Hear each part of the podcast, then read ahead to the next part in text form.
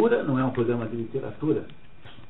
Que os programas de literatura são muito diferentes e têm uh, pretensões, uh, sobretudo, de, de, sobre a forma.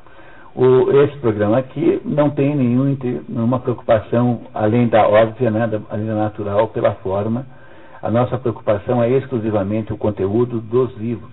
Portanto, tem aqui vale, além de literatura, também vale ensaio, também vale poesia. É, poesia não fizemos uma experiência, mas eu estava com vontade do ano que vem já fazer, fazer a Terra Arrasada do T.S. Eliot.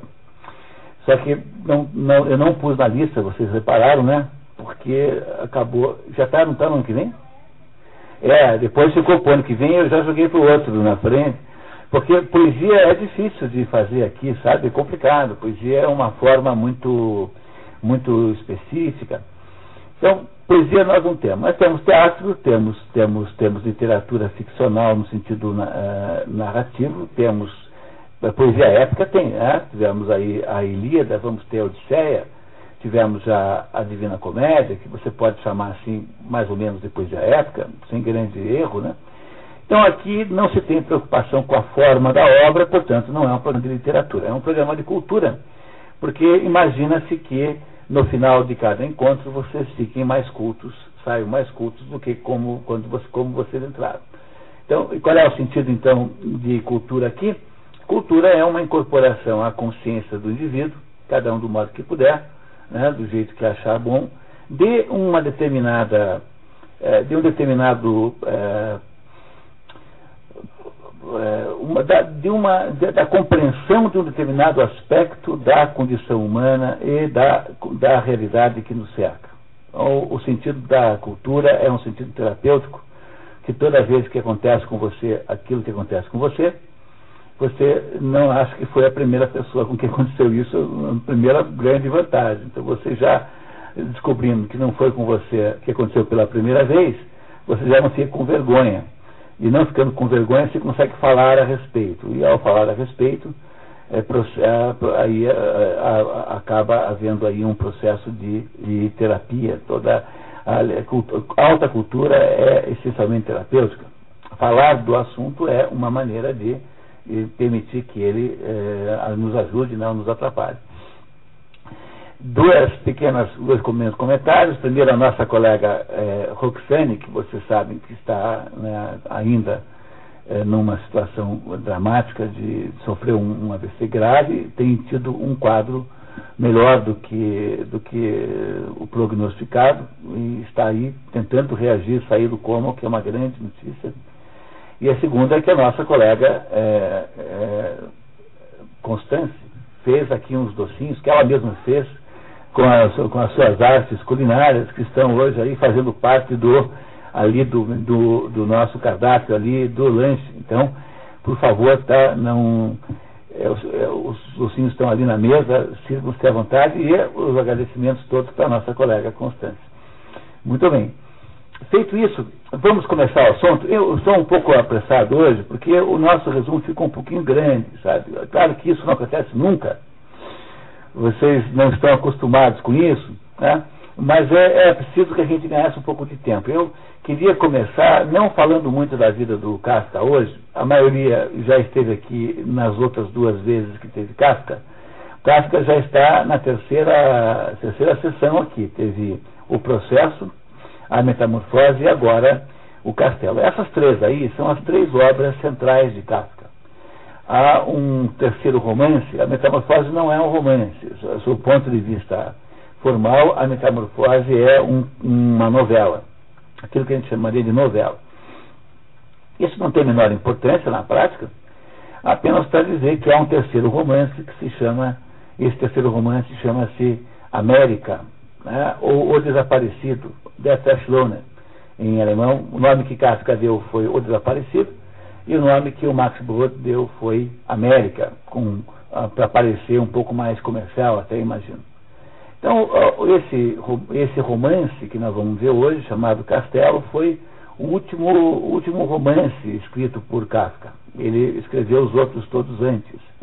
E esse romance não foi publicado em vida. O Kafka nasceu em 1883 e morreu em 1924. Ele não, não havia feito 41 anos ainda quando morreu. 40 anos e 10 meses, 9 meses, alguma coisa assim. Foi uma pessoa, foi um escritor singularíssimo, não há nenhum escritor que pareça nem de longe com ele, uh, com uma vida, uh, digamos, poderia-se dizer que é, é, basicamente atormentada, um sujeito que partiu de uma situação existencial completamente dúbia. Ele era judeu, mas também não era muito judeu, porque não, o pai também não era um judeu muito ortodoxo, não era um judeu de verdade, mas embora fosse judeu falava alemão, mas não muito alemão, porque o alemão Praga Deutsch, não é o alemão falar Praga, não é bem o alemão da Alemanha. Ele falava alemão porque uma parte da população da Boêmia, onde, que era o nome de então da Tchecoslováquia, que não existia, né, o nome, o, 10% da população da, da Boêmia falava alemão. Entre eles a família é, Casca. Casca significa corvo em tcheco. E ele, e, na verdade, escreve um pouco diferente. Houve uma germanização da palavra corvo. O pai dele era um comerciante bem sucedido, teve cinco filhos, dois meninos mais velhos que o Casca, que morreram quando eram muito pequenos, Casca e duas meninas. E o pai via no filho toda a esperança de, de manutenção da, do negócio da família e tal. E ele, no entanto, era completamente arredio a isso escrevia nos seus diários, aos diários de Kafka estão à venda no comércio, dizia que não achava nada mais insuportável do que aquela ideia de ser advogado de, do, da, da, da, empresa de seguros, achava que tudo isso era completamente contrário aos seus objetivos e o único modo de ele ser feliz era sendo escritor. Ele acabou sendo escritor boa parte da vida, não ficou muito feliz por causa disso também, Uh, não se pode dizer que Kafka tenha tido uma vida muito feliz, os seus livros são é, angustiantes, são livros terríveis, são livros pesados e, e por serem isso tudo ao mesmo tempo, acabaram gerando assim um estilo é, muito específico do sujeito que escreve situações é, insuportavelmente bizarras. Por isso é que nasceu um, um adjetivo em todas as línguas ocidentais que é referir-se a uma situação como sendo kafkiana. É uma situação kafkiana, é uma situação absurda que você não entende, na qual nós nos metemos de vez em quando. Tudo isso é verdade. O pior é que é, se fosse apenas uma situação teórica, mas não, você às vezes se encontra numa verdadeira situação kafkiana. E os três romances, digamos assim, as, as três obras centrais de Kafka, você poderia ler nas três livros, nem mais nenhum outro, são essas três, né? e nessa sequência que nós pusemos no programa. Primeiro o processo, depois a metamorfose e por último o castelo. Quando o Kafka morreu, o castelo ainda estava para ser terminado. Comenta-se que ele teria mais ou menos desistido do livro. Seja como for, seja qual for a explicação, o castelo era um dos livros que deveriam ter sido destruídos, um dos manuscritos que Kafka não queria que sobrassem. Não foi, porque o testamenteiro Max Brod, que era um amigo, único um amigo mais próximo de Kafka, recusou-se a destruir os livros, embora há livros que foram destruídos pelo próprio autor. Ah, o que ficou à mão do Max Brod, ele preservou. Depois salvou do nazismo, depois salvou da Palestina, das guerras da Palestina. De modo que isso que nós temos hoje são saldos de guerra muito preciosos. Entre eles o, o castelo. O problema da obra que está inacabada é que você tem que, se for editá-la, adivinhar as, as, né, as ideias, né, adivinhar as, as intenções do autor. Isso nem sempre é fácil.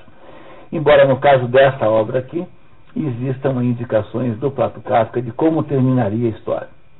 Indicações essas que eh, depois no final eu conto. Né? Não adianta a gente olhar agora para isso.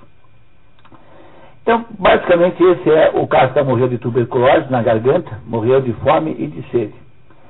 Não podia comer nada nem beber nada. Não havia alimentação parenteral, morreu de inanição, rigorosamente falando. Ele morreu é, em Viena, na clínica de um, uma cidadezinha ao lado de Viena, e depois foi enterrado no cemitério judeu de, de Praga, onde está até hoje, né? provavelmente. Né? Muito bem. O Kafka era um sujeito, portanto, é, ele cheio de problemas e que teve uma ordem estranha, uma, uma, uma estranhíssima, é, de que não tem nenhum paralelo, nenhum outro escritor do mundo escreve como Franz Kafka. É a mais é, importante das obras, na minha opinião, a mais significativa das obras que nós vamos entender hoje, chamada O Castelo. Podemos em frente? Eu pulei a nossa introdução de sempre para ganhar um pouquinho de tempo. Tá? Alguém tem alguma dúvida sobre a biografia de Kafka? Muito bem. Esta, esta edição, a, a tradução que foi usada para fazer o resumo é a tradução feita pelo Modesto Caroni, que é um professor de São Paulo, que traduziu toda a obra de Kafka.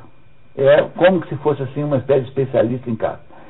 E ele usou como base a tradução do, do, de um, de um, de um é, a, a, o, o, livro né, que ele usou é o livro do Malcolm uh, que foi uma tentativa liderada por um professor lá, da, lá de, de, de Oxford, para recuperar as, as, as edições originais, porque como o Max Brod meteu-se a co-autor, então ele andou mudando a pontuação, mudou os títulos, trocou a ordem dos, do, do, do, dos capítulos, etc. Então houve um esforço muito grande na Universidade de Oxford, liderado por esse Malcolm Pesley, de recuperar o, o, texto tal qual Kafka o teria deixado, mais ou menos.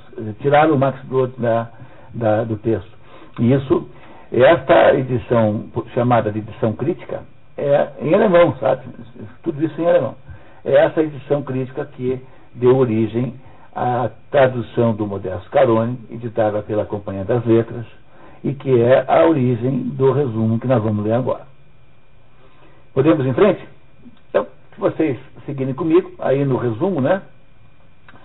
Franz Kafka, eu sempre leio aqui o nosso, esse cabeçalho, Franz Kafka escreveu O Castelo, das Schloss, em alemão, em cerca de seis meses, entre fevereiro e setembro de 1922 Sabe-se isso com precisão porque ele escreveu no diário isso, ou mandou carta, uma carta para alguém dizendo. Ele escrevia muitas e muitas cartas para as namoradas, para a Milena, para a Felice Bauer, tem muito, muito testemunho do caso. Mais do que inacabada, a obra é interrompida no meio de uma sentença. Não é que ele não terminou o último capítulo, ele parou no meio de uma frase. É, faltando certamente o último capítulo, embora o autor tenha deixado indicações do desfecho. Veremos no final. O castelo, mais extenso trabalho de Kafka, estava entre as obras que deveriam ter sido destruídas após a morte do autor por seu amigo testamenteiro Max Brod. No entanto, com edição do próprio, a obra saiu em 26, em primeira edição, pela editora Kurt Wolf de Munique. Ou seja, é póstuma, né? saiu póstumamente. Na edição de Malcolm Pasley, saiu em 1932, que é essa que deu origem à tradução do Modesto Caroni que é a única, aliás, a única tradução disponível no mercado aí, livreiro, é essa do Modesto Caroni. O cenário em que se passa a história é a aldeia de Wozzeck, de onde a família de Casca era originária e onde o escritor esteve pela última vez, em dezembro de 1899, para o enterro de seu avô. Nunca mais voltou lá. O castelo é a casa grande senhorial da aldeia. Uma pequena aldeia no interior da Tchecoslováquia, é o, o a, loca, a, localização, né? é o, o, o teatro, é, né? o teatro de, de ações, né? de atividades do que vocês verão em seguida. A personagem central desta obra chama-se K. Nos cartazes que andaram pela rua havia um, um defeito. Eu botei lá Josef K. E está errado, porque na verdade o, a personagem aqui chama-se apenas K no, no mailing eletrônico que vocês receberam, não foi feito esse erro. Então nós corrigimos a tempo, não deu para corrigir nos cartazes. Há três, é, três grandes personagens que têm ligações com o nome K. Há o Joseph K do processo, há o K do castelo e há o, o Cal do, da América, do, do desaparecido, que também começa com, com K. É óbvio que o cara lembra Kafka, né? E seria muito difícil a gente não imaginar alguma ligação. Né? Alguma ligação certamente existe. Mas essa ligação, eu sempre advirto vocês, não é para vocês imaginarem que isso aqui é completamente autobiográfico. Porque o autor não nos deve satisfações e ele não está obrigado a contar a própria vida. Ele pode ter colocado muita vida ali, mas não obrigatoriamente toda. É, um, no entanto, muito interessante que haja essa insistência no nome K. No próprio, no próprio castelo, há um momento em que ele se auto-ilumina Joseph K. Mas é, pro, mas é porque ele não queria parecer ser quem ele é. Então, me dirão assim, é a mesma personagem? De modo nenhum. No entanto, é, há alguma coisa que unifica as três personagens K? Seguramente que é a experiência pessoal do próprio autor. Este K chega numa cidadezinha, num é um castelo, numa aldeia, e é, a história começa a partir daí. É muito interessante, pediria que vocês prestassem o máximo de atenção nos detalhes, porque é uma história que foi feita para nos ajudar, nos provocar a pensar mesmo. Vamos lá então? Que tal? Capítulo 1. Anatólia, você gostaria de começar, por favor? Chegar.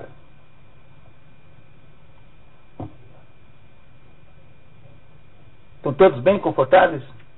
Então, para os que chegaram atrasados, eu queria lembrar da existência ali, a mesa de café, de uns bolinhos feitos pela Constância, especialmente para o nosso grupo aqui. Tá? Não percam. Tá? Muito bem. É, não, pois é, é que o castelo nunca ninguém foi lá na história. Na história nunca ninguém vai ao castelo. Então não tem jeito de saber o que tem lá dentro. Né? Anatólia, por favor. Chegada. O agrimensor K, nos seus 30 anos, caminhou à procura de um lugar para passar a noite. É tarde da noite quando K chegou. A aldeia jazia na neve profunda, da encosta não se via nada, névoa e escuridão a cercavam, nem mesmo o clarão mais fraco indicava o grande castelo. No albergue sem vagas, foi-lhe permitido dormir sobre um saco de palha na sala, perto da estufa, apesar de ainda haver clientes bebendo cerveja. O cansado agrimensor logo adormeceu, mas foi despertado por um jovem em trajes de cidade, rosto de ator, olhos estreitos, sobrancelhas fortes, chamado Schwarzer, que, ao lado do dono, declarou: Esta aldeia é propriedade do castelo. Quem fica ou pernoita aqui, de certa forma fica ou pernoita no castelo. Ninguém pode fazer isso sem permissão do conde. Mas o senhor não tem essa permissão, ou pelo menos não a apresentou. Chega um sujeito numa cidade, encontra lá um lugar lá para dormir no chão do, de, uma, de, uma, de uma hospedaria e é acordado é, agressivamente, autoritariamente por um fulano chamado Schwarzer que diz que ele não pode ficar ali. E assim começa a história da nossa personagem o nosso herói K, começa muito mal, né? né? Começa já com uma restrição à sua presença num determinado lugar. O rapaz que se dizia filho do castelão insistiu em que a concordância do conde, do conde Westwest seria imprescindível. Quando K fez menção de ir ao castelo buscar a permissão, o jovem reagiu. Agora, à meia-noite, buscar a permissão do senhor conde? exclamou o jovem e recuou um passo. Isso não é possível? Perguntou K impassível. Por que então me acordou? Mas desta vez o jovem ficou fora de si. Isso são maneiras de vagabundo? bradou ele. Exijo respeito pela autoridade do conde. E eu acordei para comunicar-lhe que o senhor deve abandonar imediatamente o condado. Os nomes próprios na história, todos têm algum significado, né? alguns divertidíssimos. West-West é, é West-West, né? é Ocidente-Ocidente. E, e, o conde West-West é nominado uma única vez aí. Nunca mais ele será nominado na história e tampouco aparecerá. É a primeira e a única vez em que ele aparece. O nome do conde, cujo significado, verso parece um pouco irônico. É, há uma certa ironia nisso. A vida do nosso, nosso herói K está ficando muito pior, porque agora o sujeito quer mesmo que ele saia dali. Isso está sendo visto com grande agressividade pela população ali daquela aldeia a qual ele acabou de chegar. Por favor. O agrimensor, ainda deitado, reagiu dizendo: chega de comédia, e ameaçou delatar aquele comportamento hostil no dia seguinte ao próprio conde que o havia contratado como agrimensor, e mencionou que seus ajudantes chegariam na carruagem com os aparelhos? Bom, sabemos a primeira coisa sobre este, este K. Sabemos que ele está alegando que foi contratado como agrimensor. Todo mundo sabe o que é um agrimensor? Alguém não sabe o que é um agrimensor? Então, se agrimensor é um sujeito é, que domina uma técnica de uh, mapeamento do terreno. Por exemplo, quando você tem que saber onde é que põe a cerca entre duas propriedades, então o agrimensor é quem faz todos os cálculos que indica qual é a separação. É um, um, um sujeito que, portanto, é, é, é uma espécie de organizador do terreno, do, do, da superfície, né? Da superfície. É isso que o, o é, ele diz que é isso que foi contratado pelo Conde, e que o estão amolando que no dia seguinte ele vai reclamar lá para o conde pessoalmente por esse tratamento que lhe parece inadequado.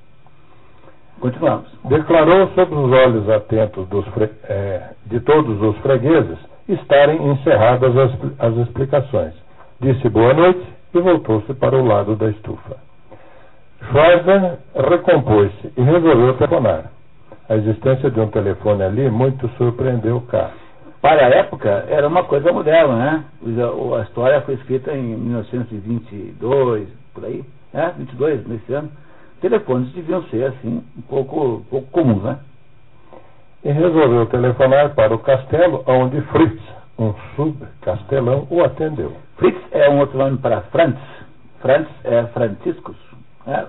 Franciscus, Francisco, vira Franz, como Franz Casca. E Fritz é uma espécie de apelido Ninguém chama assim no católico, entendeu? Fritz é apenas um, é o Zé do José, né?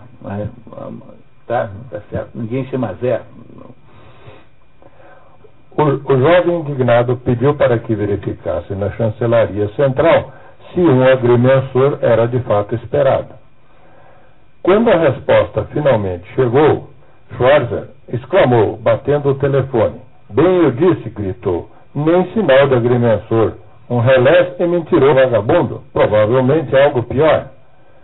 Estabelecido o impasse, enquanto K esperava ser agredido pela população do albergue, o telefone tocou de novo e todos ficaram paralisados. A situação do K está melhorando ou piorando? Piorando, né? Porque agora ele já é agora tido como alguém com mais intenções, que foi ali sem ser uh, o agrimensor. No entanto, alguma coisa acontece agora. Ah, fale mais um pouquinho. Desmoralizado, Schwarzer admitiu que o telefonema anterior havia sido um engano. Dispersado o grupo, o agrimensor dormiu profundamente até o outro dia. Logo cedo, K manteve com o dono do albergue a seguinte conversação. Ainda não conheço o conde, disse K. É verdade que ele paga bem um bom trabalho? Quando alguém como eu viaja para tão longe da mulher e do filho, quer levar para casa alguma coisa. Com isso, o senhor não precisa se preocupar, não se ouve queixa de mau pagamento. Bom, aí nós sabemos uma coisa sobre o K, que é que, que o K era casado e tinha filho. Né? Mas há uma coisa estranha nessa situação. Não pareceu? O que, que pareceu estranho aí? Que ele não sabia quanto era o pagamento. Não é, não é uma coisa normal você se sair de um lugar longe para ir no outro e ele não sabia bem se o pagamento era bom ou ruim.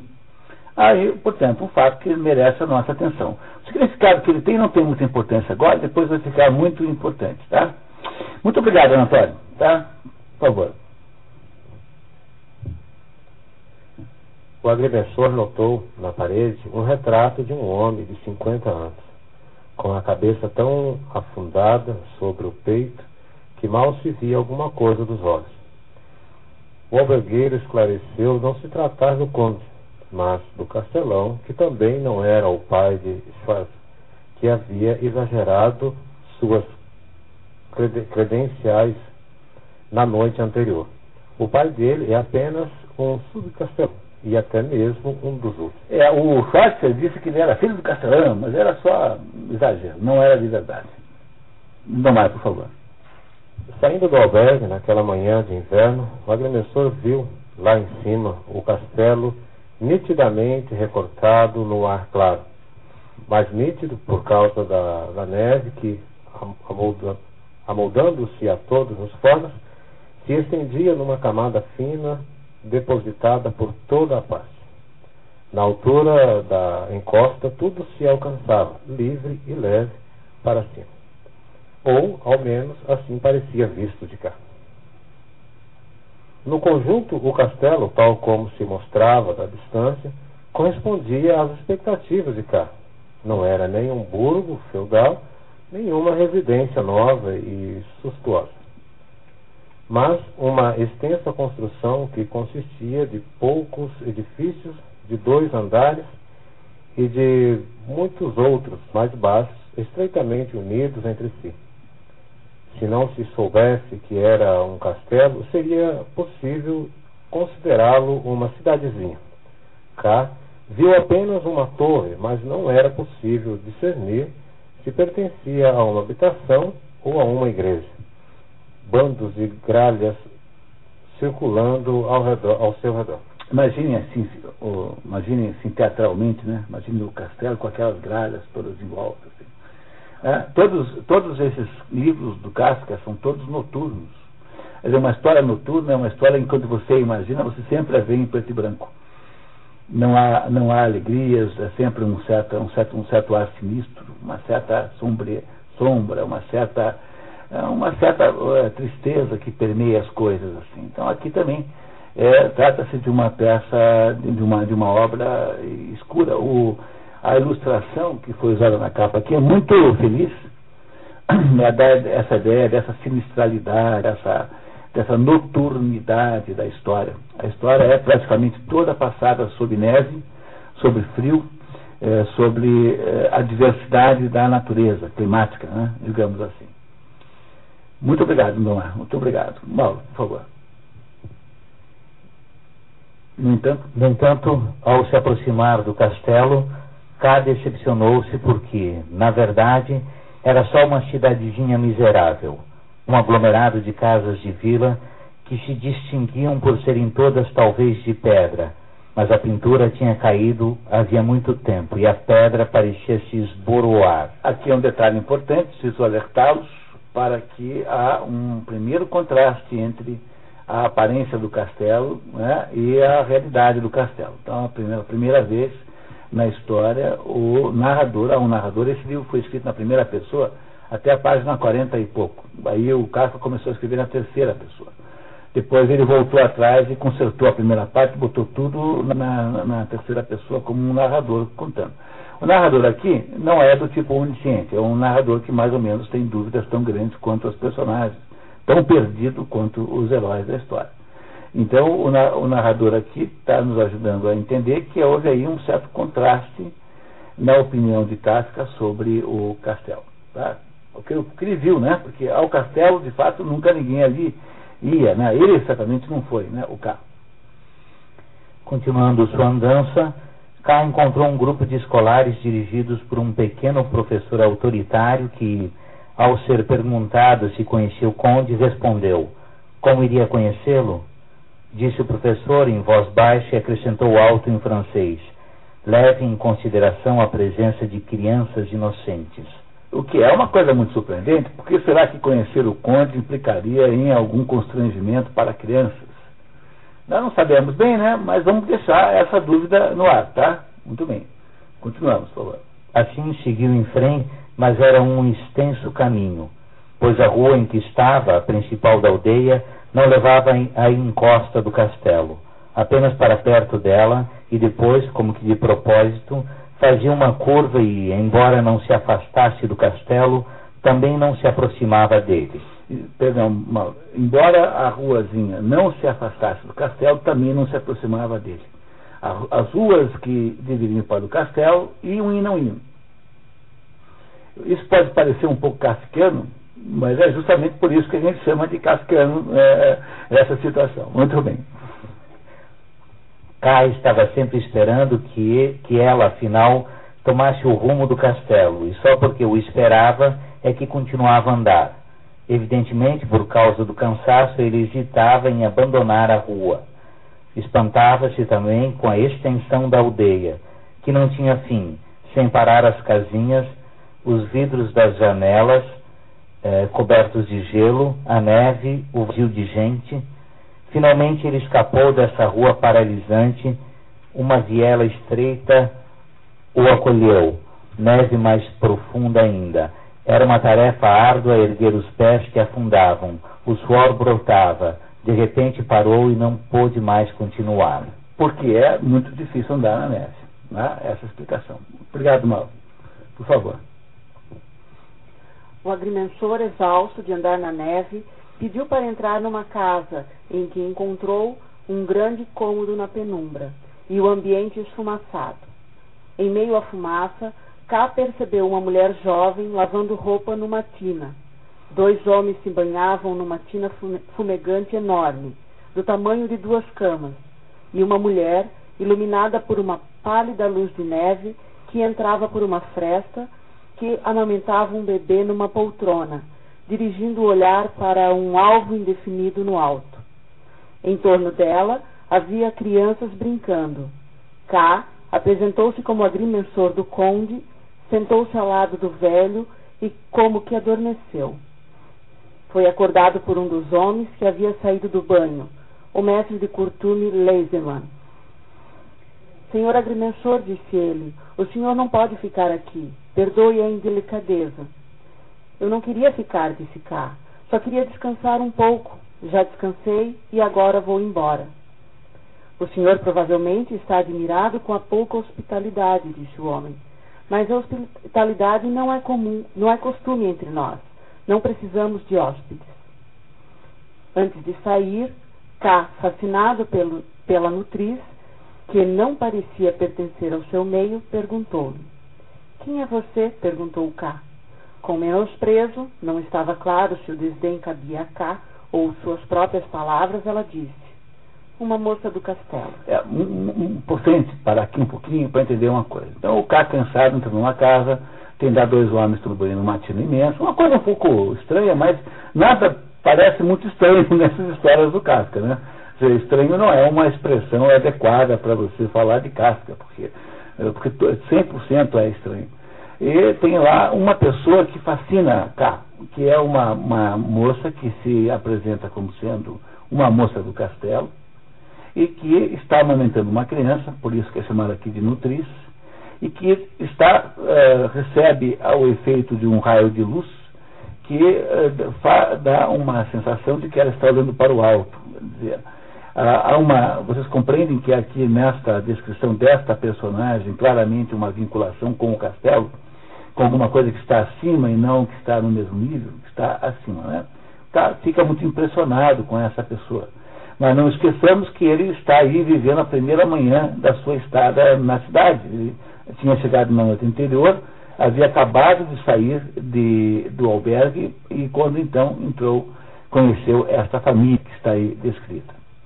Muito obrigado. Constância, por favor. O agrimensor foi então agarrado pelos dois homens e, com autoridade, posto para fora sob a neve. Descendo a rua, vinham dois jovens de estatura média, ambos muito esbeltos, as roupas justas, os rostos também muito semelhantes, a pele morena escuro, procedentes das bandas do castelo. Eram Arthur e Jeremias, como cá ficaria sabendo depois. O agrimensor tentou caminhar com eles, mas eles o rejeitaram, e ele ficou ali em pé sob a neve, chamando a atenção do vizinho, o carroceiro Gesteca, que, apesar de sua aparência doentia, se ofereceu para transportá-lo com seu trenó. Quando soube que K queria ir ao castelo, recusou-se imediatamente, recusou-se terminantemente. Aí, aí nós sabemos o que, que o K estava fazendo na rua aquela hora, num lugar em que ele mal havia chegado. Ele estava querendo ir ao castelo. Por isso que ele andou, meteu-se a caminhar pela rua. Não é isso? Tá? Ok. Aceitou, contudo, conduzi-lo ao albergue. O narrador comenta: Nada disso dava a impressão de uma amabilidade especial, mas antes de algum tipo de empenho muito egoísta, antes algum tipo de empenho muito egoísta, ansioso e quase obsessivo em tirar cá de frente da casa. É, então o cara acabou também agora já passando por duas experiências de expulsão. Ele é expulso daquela casa onde os homens tomam banho na tina e é expulso em seguida é, é, na frente da casa do carroceiro Gersteca, que quer levar embora não ficar ali, mas não porque quisesse agradá-lo de alguma maneira. A, a, vida do cara nesse lugar não parece muito muito é, simpática, né? Parece muito receptivo. Não é um lugar que receba bem o carro. É, pode dizer isso de modo geral, que a vida dele é meio, né? Não está muito, muito de acordo com o que ele gostaria que fosse. Podemos continuar, Constância, por favor. Gasteca não quis viajar sentado com K, preferindo puxar o cavalo a pé. Um homem doente, portanto, daí a terceira rejeição em 15 minutos. Né? O carroceiro não quer andar com ele de, de carroça. Então ele foi a pé puxando a parelha, deve ser uma parelha, um cavalo, talvez. O castelo lá em cima, já curiosamente escuro, que K havia esperado alcançar ainda naquele dia, distanciava-se outra vez. Mas, como se ainda fosse preciso dar um sinal para a despedida provisória, ali soou um toque de sino alado e alegre, que pelo menos por um momento fez seu coração estremecer como se o ameaçasse, pois o toque era também doloroso, a realidade daquilo a que incertamente aspirava. Mesmo o toque de sino, que pareceu mostrar alguma vida no castelo, é, representava alguma coisa que cá incertamente aspirava. O que, que ele aspira? Ele aspira ir ao castelo. Ele, no entanto, não sabe muito bem o que é que pode acontecer a partir disso. Mas o cara, na primeira tentativa, na primeira manhã no castelo, no primeiro dia na prática, não conseguiu muito progresso no seu intento de subir ao castelo. Constante, mais um pouquinho, por favor.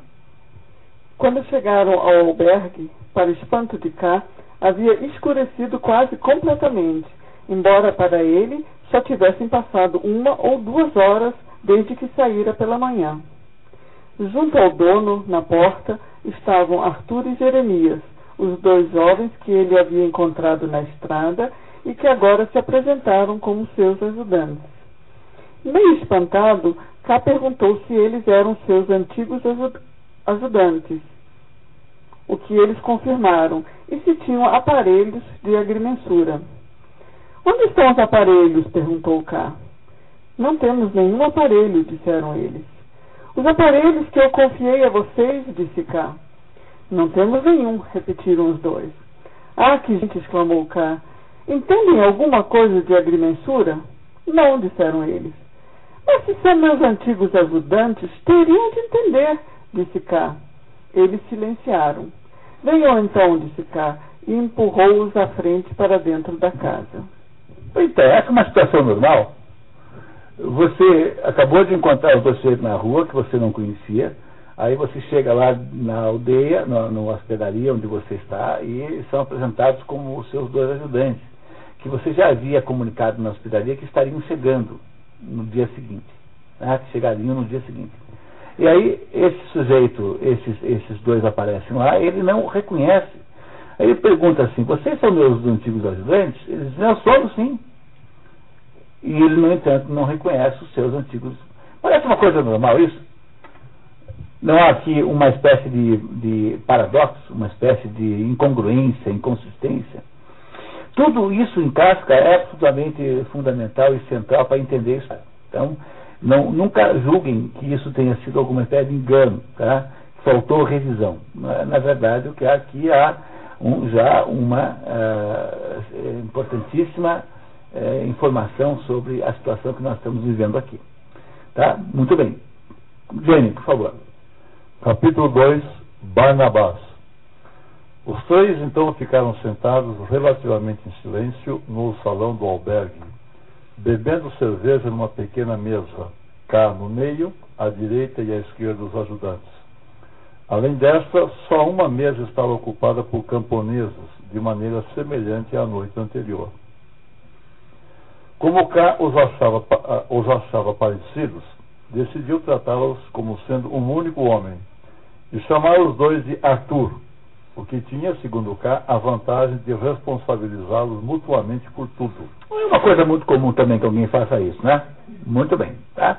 Não sei se vocês sabiam, quando o Kafka escrevia esses livros terríveis, ele reunia os amigos em casa, sexta-feira à noite, assim, e lia o que tinha escrito às gargalhadas, assim. Fazia uma sessão de, de gargalhadas e de comédia em torno disso E, no fundo, ele imaginava que essas situações fossem bem engraçadas, no fundo, quando na verdade são terríveis, né? Mas havia aí, uma, por parte do Kafka, uma tentativa de transformar isso em comédia. Mas vamos lá, continuamos. O agrimensor também determinou que os dois Artures, tão estranhos ali como ele, não poderiam falar com ninguém mais. Mandados pedir permissão para. Desculpe, aqui é outra contradição, porque se os Artures vieram do caminho do castelo, né, e não é isso, né, eles não poderiam ser os tais dos antigos ajudantes dele, que esses sim seriam estranhos, mas não era o caso. Né? Tudo bem. Mandados pedir permissão para subir ao castelo no dia seguinte, os dois ajudantes voltaram com a resposta negativa. Nem amanhã, nem em qualquer outra ocasião. O agressor tentou telefonar pessoalmente, mas só ouviu do outro lado da linha um zumbido de inúmeras vozes infantis, até entrar alguém que se apresentou com uma voz severa e altiva, como Oswald, a quem o agrimensor mentiu dizendo-se Joseph, um dos ajudantes, e obteve a mesma resposta. Quando meu chefe pode ir ao castelo? Nunca foi a resposta. E aqui o K apresenta-se como Joseph K, né? mas fingindo que não é ele. Tá? Não é isso? Tá, muito bem. Então, como é que está o sucesso do K eh, em ir ao castelo até agora? Bem ruim, né? Não é? Bem, muito, né? Bem ruim. Muito bem. Muito, mais um pouquinho, Zé. Assim que desligou o telefone, Carlos recebeu a visita de Barnabás, um jovem que se apresentou como mensageiro do castelo. A cena era seguida com muito interesse pelos camponeses presentes no albergue. Pessoas com seus rostos literalmente torturados. Os crânios pareciam ter sido achatados em cima e os traços da face formados na dor da pancada. O teor da carta trazida por Barnabé era o seguinte. É, aqui houve um maior ato falho, né? É Barnabás. Barnabás. Mas aí nós deixamos escapar isso aqui na revisão. Então corrijam aí, porque não é Barnabé. Embora seja mais ou menos o sentido. É um terrível ato falho. Tá? Atos, atos falhos são essas coisas que você é, fica tentando não dizer acaba dizendo. Né? É Barnabás aqui, está errado. Tá? Passou pela revisão porque atos falhos são assim, eles são muito reais. Então. E agora nós vamos ver qual é o teor da, da, da mensagem que o K recebeu do castelo. Prezado senhor, como sabe, o senhor foi admitido nos serviços administrativos do conde. Seu superior imediato é o prefeito da aldeia, que lhe comunicará todos os detalhes sobre o trabalho e as condições de pagamento, e a quem o senhor também prestará contas. Mas, não, não obstante isso, eu também não o perderei de vista. Barnabás, o portador desta carta, perguntará de tempos em tempos pelo Senhor, para ficar sabendo dos seus desejos e comunicá-los a mim.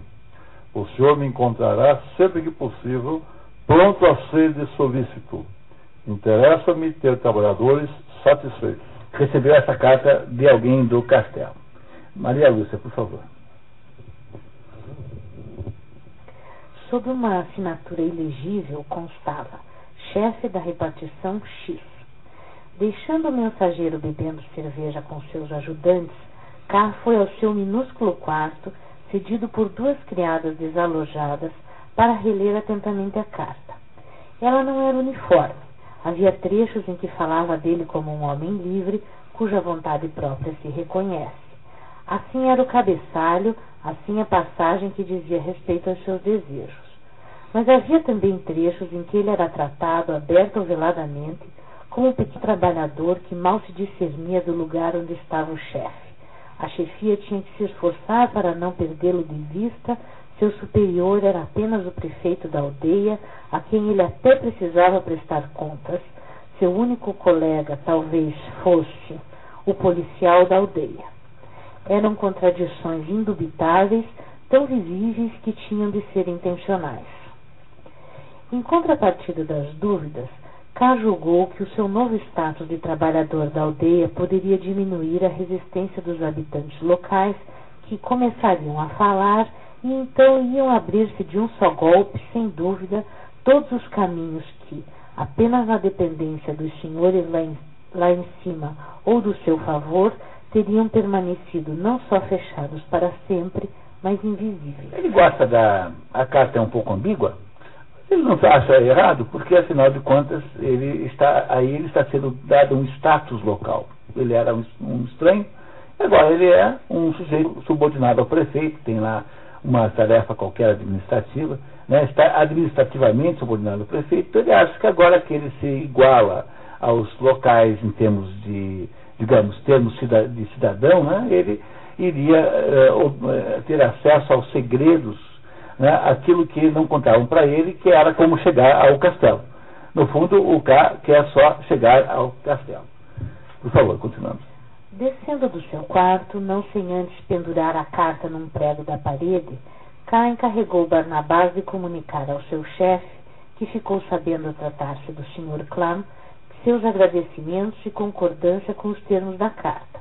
O mensageiro partiu, mas Cal seguiu sob a neve e, sem poder controlar um estremecimento da voz, confidenciou-lhe sua preocupação em depender apenas daquele contato com o castelo. Andando com os braços enganchados sob a neve, já completamente escuro, os dois foram se distanciando do albergue. O pensamento de K vagueava por memórias de infância. Apesar de o agrimensor estar imaginando ir na direção do castelo, acabou chegando, na verdade, à casa de Barnabás, onde cá foi apresentado a um casal de velhos, seus pais e as suas irmãs, Olga e Amália. É, no segundo dia é a segunda família que o que o K conhece. Ele conheceu a primeira família de manhã, é, que o expulsou de casa, né? e agora conhece essa segunda família à noite, já está tudo escuro e ele então imagina estar indo para o castelo com o Barnabás, que é mensageiro do castelo, mas ele o leva para a casa dele, casa essa onde então ele encontra aí a família do Barnabás. Tá? Continuamos. Barnabás disse-lhe que nunca dormia no castelo e o convidou para passar a noite ali. Antes de ter ouvido isso, o agrimensor teria preferido tentar penetrar no castelo naquela mesma noite guiado por Barnabás, um homem que estava mais próximo dele do que todos os que vira até então e sobre o qual, ao mesmo tempo, acreditara que, muito acima do seu plano visível, estava estreitamente ligado ao castelo. Mas com o filho desta família, a qual ele pertencia completamente, e com o qual já estivera sentado à mesa, com um homem que significativamente nem mesmo podia dormir no castelo, Ir ao castelo à luz do dia, de braços com esse homem, era impossível. Era uma tentativa ridiculamente sem esperança. O, o, o Barnabás é aquele sujeito que representa a primeira ligação direta entre ele e o castelo, porque o Barnabás é mensageiro do castelo. No entanto, quando ele descobre que o Barnabás não pode dormir lá, o status que o Barnabás parece ter diminuiu muito rapidamente, dramaticamente, não é? e ele agora então não vê também aí grande esperança de conseguir o seu intento. Todos vocês já perceberam que o Barba, que o K não pensa em outra coisa a não ser ir ao castelo. Tá? Obrigado, Maria Lúcia. Por favor. O agrimensor decidiu aceitar o convite, porque achava que não iria conseguir encontrar o caminho do albergue naquela escuridão. Olhando pela janela para a noite escura, K concluiu que aquelas pessoas, em vez de o levarem para o castelo, estavam trabalhando para a destruição de suas energias. Quando a irmã mais suave de Barnabás, Olga, fez menção de ir buscar cerveja na hospedaria dos senhores, nas imediações, K, percebendo a oportunidade, pediu para acompanhá-la. No caminho, o agrimensor foi informado que a tal hospedaria se destinava apenas aos senhores do castelo que, quando tinham alguma coisa para fazer na aldeia, comiam e às vezes pernoitavam lá. Vocês já sabem agora que há duas hospedarias. A hospedaria da ponte, onde está hospedado o K, que é a hospedaria popular, digamos assim, e há uma hospedaria chique, que é essa do, dos senhores, onde ficam os representantes do castelo. É para essa que ele está indo agora com a Olga, irmã do Barnabás. No caminho, as esperanças de K aumentaram mas chegando lá, de braços dados com Olga, ouviu diretamente do hospedeiro: O senhor agrimensor só pode ir até o balcão. K insistiu em se hospedar ali, mas o hospedeiro foi peremptório. Infelizmente, isso é impossível. O senhor parece não saber ainda que esta casa se destina exclusivamente aos senhores do castelo. Se eu, portanto, o deixasse pernoitar aqui, e por um acaso, e os acasos estão sempre a favor dos senhores, o senhor fosse descoberto, não só eu estaria perdido, como também o senhor. Soa ridículo, mas é a verdade. O próprio clã pernoitava ali naquela noite. Clã quem é? Vocês lembram do clã? Clã é o que teria assinado o, a mensagem que foi para o K. Bom, essa, essa, essa situação no final da segunda noite. A primeira noite ele chegou e só teve aquele entreveiro lá, aquela com, com o Schweitzer. No final da segunda noite ele já está perto dos senhores do castelo, porque ele vai à hospedaria do, do, dos senhores mas ele também não pode, é, também de alguma maneira, aquilo está fechado para ele, ele só pode ir até o balcão. Há uma limitação de presença física de cá naquela hospedaria que não pode ultrapassar o balcão. A situação de cá, no seu objetivo de chegar ao castelo, melhorou muito? Na mesma ou piorou? Não há muito progresso, né? Progressos grandes não há o, o Barnabás não, não é o caminho e a hospedaria parece que também não é o caso, não é? Muito bem. Pode continuar mais um pouquinho, por favor. Capítulo 3. Capítulo 3. Frieda. Frida. É, Frida. Frida. Frida. Na hospedaria dos senhores, como no albergue da ponte em que cá estava hospedado, também havia camponeses que viviam silenciosamente, mas seu aspecto era mais uniforme e asseado. A cerveja servida por Frida, uma moça que não atraía atenção, pequena e loira, de traços tristes e maçãs magras, mas que surpreendia pelo olhar, um olhar de especial superioridade. Perguntada por cá se ela, se ela conhecia clã, ela disse que ele mesmo poderia vê-lo por um orifício na parede. O agrimensor foi olhar. Sentado uma escrivaninha no meio do aposento, numa confortável poltrona de espaldar redondo, Iluminado cruamente por uma lâmpada elétrica que baixava até ele, estava o Sr. Clã. Um homem de estatura média, gordo e pesado. O rosto ainda era liso, mas as maçãs do rosto ainda desciam um pouco com o peso da idade. O bigode preto era comprido. Um pincenê colocado obliquamente tapava os olhos. Então, então, naquela hospedagem ele conhece uma moça chamada Frida, que é uma espécie de garçonete, e essa moça então diz que ele pode ver clã se ele quisesse por um buraco na parede. Portanto, vê-lo apenas obliquamente, secundariamente, indiretamente e não diretamente. E aí temos uma descrição deste clã, que seria, em princípio, o senhor que estaria lidando com o caso de cá. Porque é ele que enviou aquela mensagem via eh, Barnabás para cá. Todo mundo está entendendo a história, pessoal? Fundamental entender a história. Fácil, né? Né? Tranquilo, né? Dizer, essa é uma história que não há nenhum ponto obscuro. Vocês repararam que é uma história sem mistério. quando eu digo que vocês devem estar entendendo a história, quer dizer, devem estar entendendo a história considerando os seus mistérios, mas compreendendo a sequência cronológica. Está claro isso? Muito bem, muito obrigado. Tá? Quer, por favor, por gentileza. Enquanto espiava pelo buraco, Cá fazia perguntas a Frida que dizia conhecer bem o Sr. Clã e que era de fato sua amante. Perguntada se já havia estado no castelo, Frida respondeu: Não, mas não basta que eu esteja aqui nesse balcão? O agrimensor queria saber se poderiam conversar em tranquilidade, sem tanta gente olhando. Frida reagiu: Quer por acaso me tirar de clã? Ó oh, céus! E bateu as palmas das mãos mas isso com certo grau assim de entusiasmo, tá? tá? Embora não esteja aqui claro no texto, né? Tá? Assim como, como quem achou boa ideia. O agrimensor pediu para passar a noite ali, e Frida concordou, contanto que ele voltasse depois, quando os camponeses, que naquela altura dançavam animadamente em torno de Olga, já tivessem ido embora. Aquelas pessoas, explica Frida, mordendo de raiva os lábios finos, era uma criadagem de clã que, na opinião dela, são os que havia de mais desprezível e repulsivo. Frida resolveu expulsá-los. Ela pegou um chicote que estava num canto e saltou com um unipulo, alto, não muito seguro, assim como salta um carneirinho em direção aos que dançavam.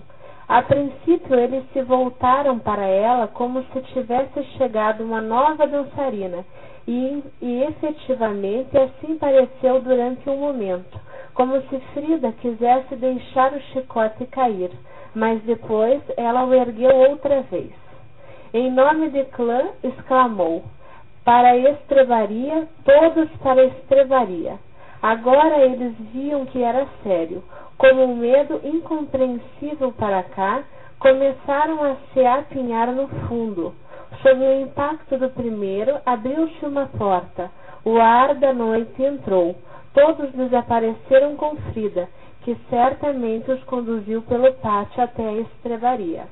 Uma coisa normal isso? Vocês acham assim uma coisa. O que é que a Frida usa como processo intimidador? Não, não é o chicote, mas é outra coisa. É dizer que é em nome de clã. É dizer, colocar-se na postura de ser representante de clã é que de fato intimida todo mundo. Né? Muito bem. Há uma certa, aqui é um certo contraste entre uma mulher que deve ser uma mulher pequena e com um olhar frágil assim, que tem uma autoridade tão grande como essa, que ela demonstra contra os, a criadagem, né? Porque ali quem está é a criadagem do clã, mais a Olga. Não esquecer que a Olga dançava ali com, com eles. Mais um pouquinho, por favor. Com a chegada do hospedeiro atraído pela confusão, K agachou-se atrás do balcão. Frida disse ao patrão que o agrimensor já havia partido. Quando o hospedeiro saiu para vasculhar a casa e recolher-se, Frida e Cá transaram no chão, entre poços de cerveja e outras sujeiras. Ali passaram-se as horas, horas de respiração confundida, de batidas comuns do coração, horas nas quais K tinha sem parar o sentimento de que se perdia, ou estivesse numa terra estranha, como ninguém antes dele, uma terra estranha na qual até o ar não tinha nada de familiar, e em cujas tentações sem sentido não era possível fazer nada senão ir em frente e continuar se perdendo. Ok, muito obrigado. Até aqui alguma dúvida? Vamos, por gentileza. Enquanto estavam lá deitados, Frida foi chamada aos aposentos de clã. Antes de se levantar, disse: Não pense que eu vou, nunca mais irei para ele. Correu para a porta de clã e gritou: Eu estou com o agrimensor. Eu estou com o agrimensor. Meio nauseado. Assim, eu estou com o agrimensor, para que o clã de fato eh, perceba que ela o deixou. É, é isso? Tá, nesse sentido, tá? tá é, meio nauseado com o cheiro de cerveja empoçada, o agrimensor disse a Frida que depois daquela declaração estavam ambos perdidos. Ela respondeu: Não, só eu estou perdida, mas conquistei você. Fique tranquilo. Mas veja como os dois estão rindo. Cá então deu-se conta de que ali no canto estavam os seus ajudantes que haviam passado a noite ali esperando-o. E assistindo todas as cenas, obviamente, que ocorreram naquele lugar aquela noite. Já era dia e camponeses entravam na hospedaria. Olga, Olga eh, entra junto e, quase em lágrimas, cobra do agrimensor não ter voltado com ela na noite anterior. Por que não foi comigo para casa? Disse quase em lágrimas. Por, por causa de uma mulherzinha como essa? a Olga e a Safrida têm algum problema entre elas, né? Deu a perceber, mas não se tratam com muita é, delicadeza uma com a outra. Muito bem. O agrimensor, acompanhado de Frida e dos ajudantes, saiu na direção do albergue da ponte, onde foi logo para o quarto e deitou-se na cama. Frida instalou-se num leito ao lado, no chão, os ajudantes que haviam se enfiado ali foram expulsos, mas voltaram de novo pela janela. Kai estava cansado demais para expulsá-los outra vez. Frida foi muito bem recebida, chamou a dona do albergue de mãezinha e dedicou-se a pequenas tarefas para cá, que passou na cama seu terceiro dia na aldeia. Uma coisa que vocês devem ter reparado já é que esses ajudantes não largam do cá. Não é? Quer dizer, passaram a noite lá, depois agora entraram lá no quarto, junto no quarto deles, na, no, foram expulsos e voltaram. Então esses ajudantes têm uma atitude de insistência. O Jeremias e o Arthur, né? Tem, ou, como quiserem os Artures, né? tem uma insistência para ficarem junto de cá. Esse é um fator importante. Depois nós vamos tentar entender o que é que significa. Capítulo 4. Continuamos, por favor. Capítulo 4, primeira conversa com a dona do albergue. O agrimensor não conseguia falar fidencialmente com Frida, porque os ajudantes sempre estavam em volta com sua presença inoportuna. Ele não conseguia livrar-se da dupla e Frida não o ajudava nas tentativas. O que você tem contra os ajudantes, querido? A dona do albergue, Gardena, sem ser convidada, entrou no quarto de cá e sentou-se junto à cama para costurar uma meia, mas o assunto na hospedaria era sua criada Frida. Da hospedeira, né? É. Da hospedeira. Cá se adiantou e disse que seria melhor que Frida e eu nos casássemos, na verdade, muito em breve, mas que não poderia compensar a moça pela perda da amizade de clã. Ué, não tem uma coisa estranha? Nós não, não tínhamos uma desconfiança de que ele já era casado? Nós tínhamos uma informação no início que ele era casado e tinha filhos. No entanto, agora ele está aqui se candidatando a casar com a Frida. Né? O que parece uma coisa um pouco é, contraditória. Não será a última contradição do livro, mas tem aí algum significado que depois merecerá alguma análise. Né? Frida interveio. Por que eu? Porque justamente fui, é, eu fui a escolhida para isso? Como? perguntaram ao mesmo tempo K e a dona do albergue. Ela está confusa, a pobre criança, disse a dona do albergue, confusa pelo encontro de demasiada felicidade e infelicidade. Ou seja, esse tal do casamento que eh, a Frida teria, faria com o K, representava ao mesmo tempo uma coisa ruim e uma coisa boa. Uma coisa boa seria um casamento, e coisa ruim seria a perda do que? Da relação na, da amizade com o clã. Se todo mundo queria falar com o clã e ninguém conseguia, ela era amante do clã, portanto ela tinha lá um acesso privilegiado ao clã. Então essa situação que a Frida estava vivendo, ela era uh, ambígua, tinha ao mesmo tempo uma coisa boa e uma coisa ruim. Não é isso? Continuamos, vamos, por favor. A hospedeira intimou K a oferecer garantias a Frida, já que era um estranho e que a moça, ao ligar-se com ele, perderia alguma coisa. K concordou, mas dizendo precisar falar com o clã antes, é, falar com antes. As duas reagiram dizendo peremptoriamente que tal coisa seria impossível. O senhor é uma pessoa singular, senhor agrimensor, disse a dona do albergue. Como cá parecia impertinente, ela lhe explicou num tom de voz punitivo que era. De voz? Ah, num tom uhum. punitivo de voz, né? Que era não.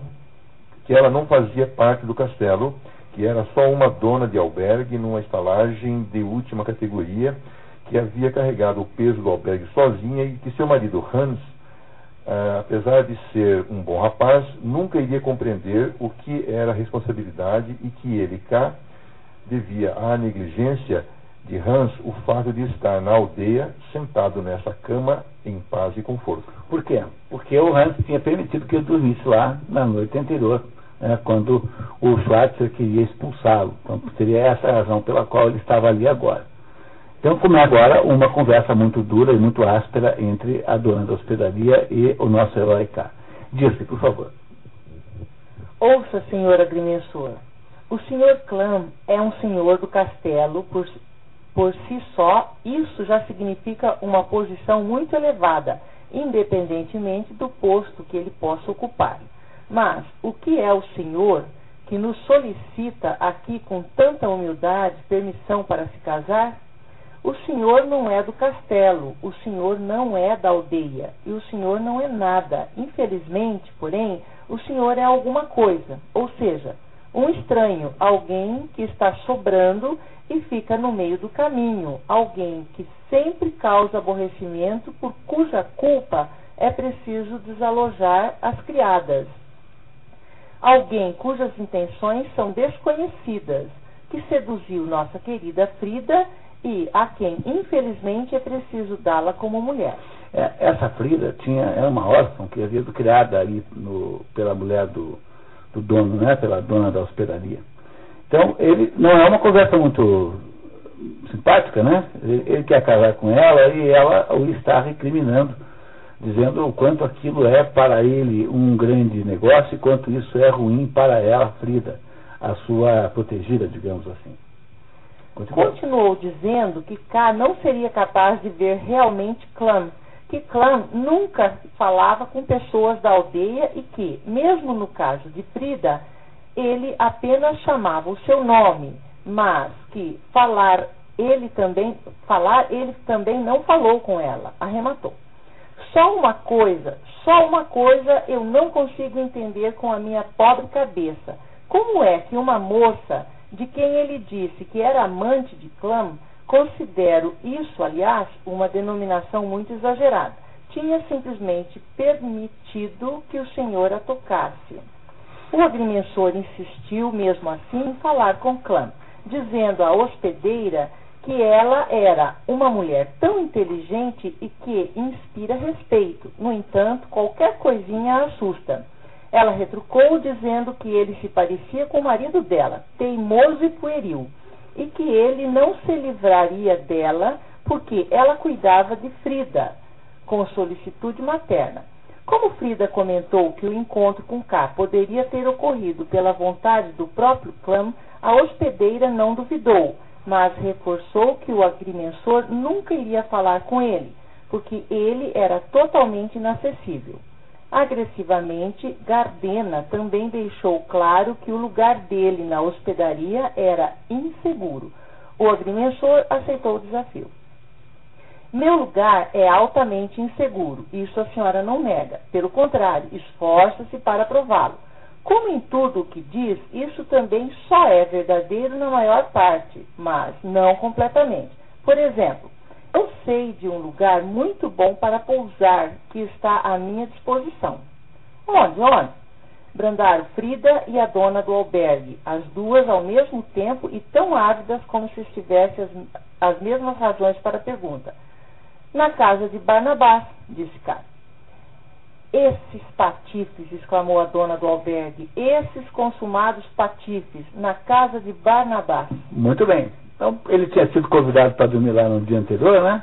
E agora, quando ela ameaça com despejá-lo do hotel, ele fala, ah, então vem, eu vou lá dormir na casa do Barnabás. E aí, então, pela reação das duas, percebe-se que há um grande problema aí, que não sabemos ainda qual é, é sobre a família do Barnabás com relação às duas ali. Né? De fato, aí um problema muito intenso. Está vendo aqui, portanto, uma conversa quase entre um candidato a genro e uma candidata a sogra, de uma, de uma moça é, que não pode se autorrepresentar, né? quer dizer, aqui uma conversa entre o, o, o K e a Gardena, que é a mulher do, do albergue. O albergue da ponte, né? onde o K está hospedado. Disse, por favor, mais um pouquinho. A hospedeira voltou-se furiosamente para os dois ajudantes e lhes censurou terem permitido que K tivesse ido à casa de Barnabás. Ah, só, só faria isso se os dois ajudantes fossem lá da aldeia e não faria isso se eles tivessem, é, né, tendo ter conhecimento de causa da briga. Portanto, está mais uma vez comprovado que os ajudantes não eram os antigos ajudantes de K, embora ele não os tenha conseguido é, não reconhecer, quer dizer, ele não foi capaz de dizer que não eram.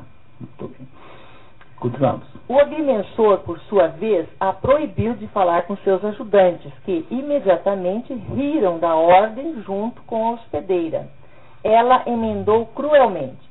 O senhor tirou Frida do estado mais feliz que tinha sido destinado a ela e conseguiu isso, sobretudo, porque Frida, na sua compaixão peril e exagerada, não pôde suportar que o senhor estivesse de braços dados com Olga parecendo deste modo entregue à família de Barnabás. Assim ela o salvou e nesse ato se sacrificou. E agora que isso aconteceu e que Frida trocou tudo o que tinha pela felicidade de estar sentada no seu joelho, o Senhor vem e lança como seu grande trunfo a possibilidade que teve de poder pernoitar na casa de Barnabás. Com isso, o senhor quer, de certo, provar que é independente de mim. Sem dúvida. Se tivesse realmente passado a noite em casa de Barnabás, o senhor seria tão independente de mim que teria de deixar imediatamente a minha casa, o mais rápido possível. Muito obrigado. Fernando. O agrimensor disse a Gardena que só ouvia dela ódio, escárnio e expulsão de casa, e profetizou que ela iria se arrepender amargamente, sentasse separá-lo de Frida. K convocou os ajudantes e saiu, apanhando do prego a carta de clã e partiu para procurar o prefeito. Ao sair, K ouviu uma última reprimenda da hospedeira. Senhor agrimensor, antes que vá embora, ainda tem uma coisa para dizer. Pois seja qual for o discurso que pretende fazer e a maneira como queira me insultar a mim, uma velha senhora, o senhor é o futuro marido de Frida. Só por causa disso eu digo que o senhor é pavorosamente ignorante sobre como são as coisas aqui. A cabeça fica zunindo quando se escuta o que o Senhor fala e quando se compara mentalmente aquilo que se afirma e pensa com a situação real. Como ela insistiu, como que implorando com o olhar que ele não tentasse falar com o clã, o agrimensor contra-argumentou, dizendo que de fato era ignorante e que sofreria sozinho as consequências. Será que a senhora, na verdade, não teme que, para quem não sabe nada, tudo parece possível? O agrimensor saiu com os ajudantes. E foram lá na prefeito, vão ao prefeito para ver então como é que fica a situação dele, já que naquele bilhete dizia que ele era subordinado do prefeito. E estamos então no capítulo 5. Com o prefeito. A entrevista com o prefeito causou pouca preocupação para cá porque aquelas autoridades, por mais bem organizadas que fossem, sempre tinham de defender coisas remotas e invisíveis em nome de senhores remotos e invisíveis. Essas mesmas autoridades deixavam cá deslizar por toda parte que quisesse, se bem que apenas no interior da aldeia, minando e enfraquecendo com isso. Aqui eles eliminavam qualquer luta que houvesse e, desse modo, o deslocavam para a vida extra-administrativa, totalmente sem transparência, turva, estranha. As impressões dele eram as seguintes. Em lugar nenhum cá tinha visto antes, como ali, as funções administrativas e a vida tão entrelaçadas de tal maneira entrelaçada que às vezes podia parecer que a função oficial e a vida tinham trocado de lugar. O que significava, por exemplo, o poder até agora apenas formal que Clã exercia sobre o ofício de K, comparado com o poder que Clã tinha em toda a sua uh, efetividade no quarto de dormir de K? Poder sobre Frida, né? É isso, tá? O prefeito, doente sobre um ataque de gota, recebeu na cama. Então é esse o nosso senhor agrimensor? Cá leu para ele a carta de clã. O prefeito disse-lhe, está a par de tudo e completou. Mas já que teve a bondade de me procurar pessoalmente, preciso de qualquer modo dizer-lhe toda a desagradável verdade. O senhor foi aceito como agrimensor, como diz, mas infelizmente nós não precisamos de agrimensor. Não haveria o menor trabalho para um aqui. As fronteiras das nossas pequenas propriedades agrícolas estão traçadas. Está tudo registrado em ordem. Troca de títulos quase não ocorre. E os pequenos litígios de fronteira nós mesmos resolvemos. Portanto, por que teríamos necessidade de um agrimensor? Então, o seu empregador acabou de comunicar a ele que ele foi contratado para uma determinada tarefa, no entanto, essa tarefa não existe. Não é preciso agrimensor nenhum. Vocês estão achando casqueana essa história? É, isso é que é uma situação casqueana. Você fica indo de, de, de absurdo em absurdo, sendo então mais ou menos triturado pelo, pelo mundo absurdo que não reage com nenhuma, é, nenhum bom senso, coisa nenhuma. Então, o cara acabou de descobrir que não tem lugar para agrimensor na, na aldeia onde ele foi contratado como agrimensor. Fernando, por favor. O agrimensor reagiu. Mas como isso é possível? Certamente não fiz esta viagem interminável para agora ser mandado de volta. O prefeito justificou a situação dizendo que, numa administração tão grande como a, a do Conde, pode acontecer às vezes que uma repartição determine isso, outra aquilo. Nenhuma sabe da outra. E que podem acontecer enganos, mas sempre em particularidades minúsculas, como o caso de cá. É, a turma weberiana, o pessoal que analisa o mundo do ponto de vista da sociologia de Weber, adora achar que esse livro aqui e mais os outros do Kafka são um libelo contra a burocracia moderna, contra o, aquilo que se chama aí de situação CAT 22, sabe o que é a situação CAT 22? Então, é um, há um filme chamado CAT 22, que é conta a história lá na, na, na, Segunda Guerra Mundial de um grupo de soldados americanos numa ilha, lá na, no Pacífico, que é a ilha mais horrorosa do mundo, assim, tá? cheia de pernilongo, um terror, assim. A ilha é o que é o pior lugar do mundo, pior que Ponta Grossa.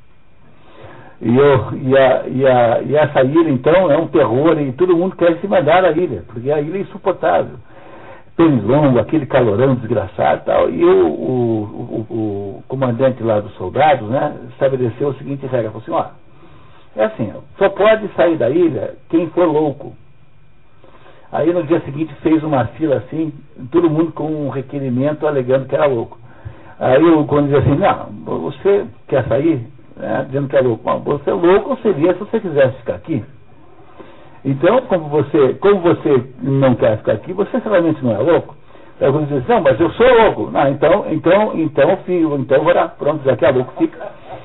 De modo que ele ganhava todas, né? Mas essa situação chamou-se, passou para a posteridade como sendo uma situação Cat 22, porque Cat 22 é o nome do filme, que é um filme que conta essa historinha. Então, essas situações Cat 22 que estão aqui, são, de modo geral, interpretadas pelos weberianos como sendo o sentido da obra de Kafka.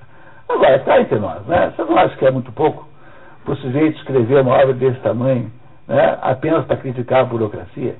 É muito pouco.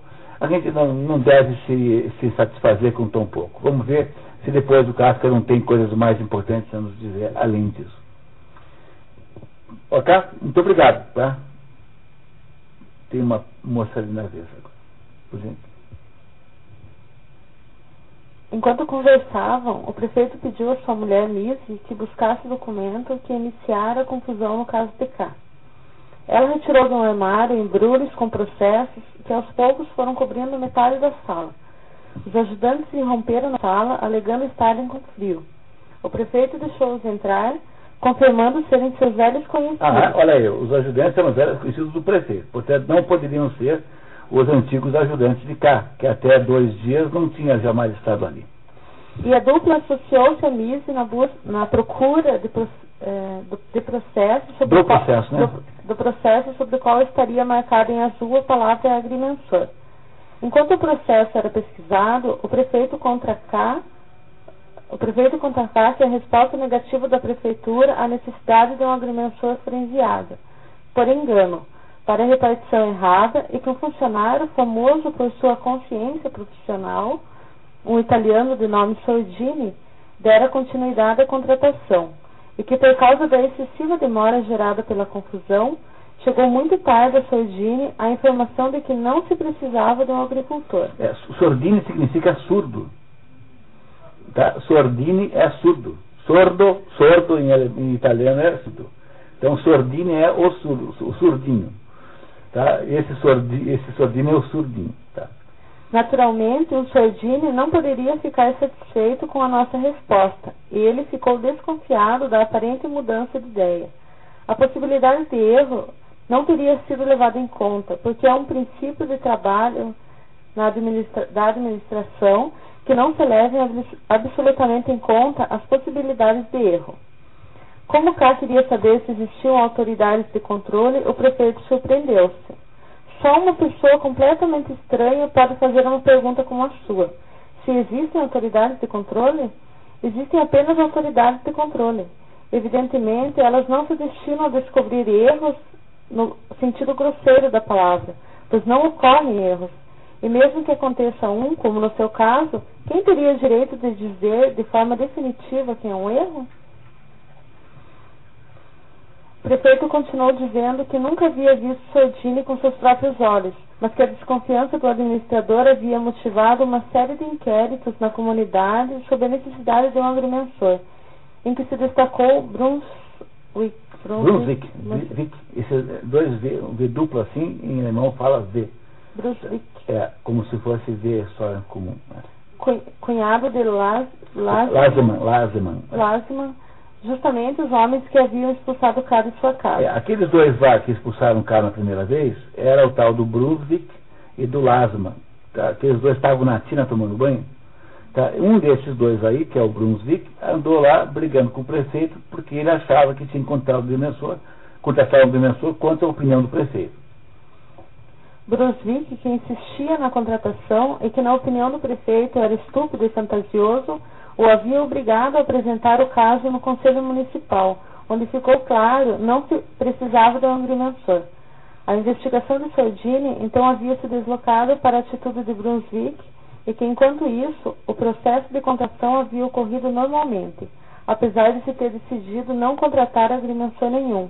Com base em tudo isso, o prefeito concluiu: Só não permito que o senhor seja admitido como agrimensor para isso, porém, o Senhor pode sempre se dirigir a mim, claro que dentro dos limites do meu poder, que não é tão grande, que não é grande.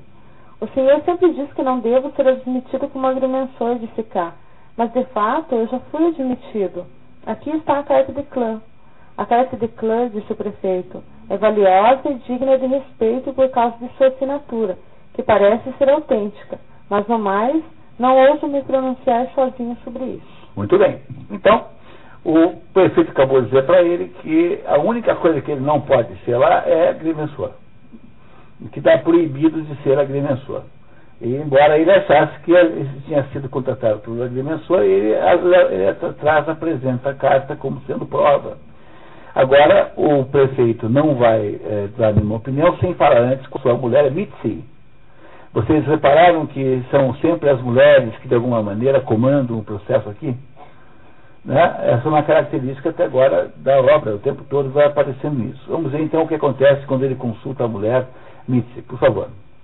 Depois de consultar Mitzi, o prefeito explicou a K que aquela carta não era de modo algum um escrito oficial, mas uma carta particular, e que em parte nenhuma estaria escrito que ele seria agrimensor, mas que faria serviços de ordem senhorial no conjunto, a carta não significa outra coisa senão que clã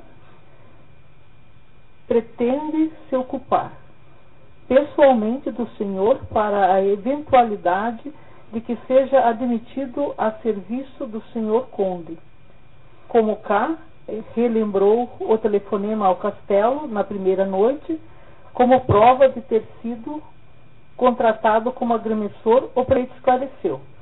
O senhor, na verdade, nunca manteve contato real com nossas autoridades. Todos esses con contatos são apenas aparentes. Mas o senhor, por ignorar a, cir a circunstância, torna-os por reais. Toma-os toma toma por reais. E no que diz respeito ao telefonema, o senhor está vendo, no meu caso, que de fato tenho muita coisa a ver com as autoridades não existe telefone. Esse albergue, em albergues e similares, o telefone pode prestar bons serviços. Do mesmo modo que um aparelho de música automático, mas mais que isso não há nada. Ele diz que ele não tem telefone e que o telefone só serve como se fosse um aparelho de música, e que telefone nenhum funciona. Então, esse, o telefonema que foi dado lá na esperaria para o castelo não tem valor nenhum, diz o prefeito para cá, que achava que ali havia alguma coisa que tinha algum sentido e algum cabimento. Pode continuar, por favor. No castelo, no entanto, os telefones funcionariam muito bem, embora na aldeia só se ouviam rumor e canto. A única coisa certa e confiável que os telefones dali transmitiriam todo o mais seria enganoso.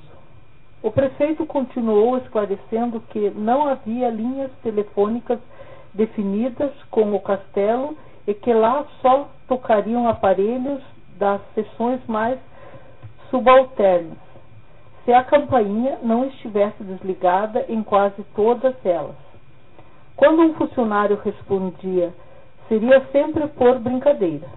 Mas isso não queria dizer, assegurou o prefeito, que cá estava expulso. O agremessor, por sua vez, enumerou suas razões para ficar.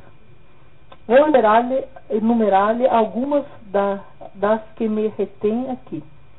O sacrifício que fiz para me destacar, des, distanciar de casa, a longa viagem, as esperanças fundadas que alimentei em nome da minha aceitação neste lugar, minha total falta de recursos, a impossibilidade de encontrar agora na minha terra um trabalho equivalente e finalmente o que não é menos relevante, minha noiva, que é daqui.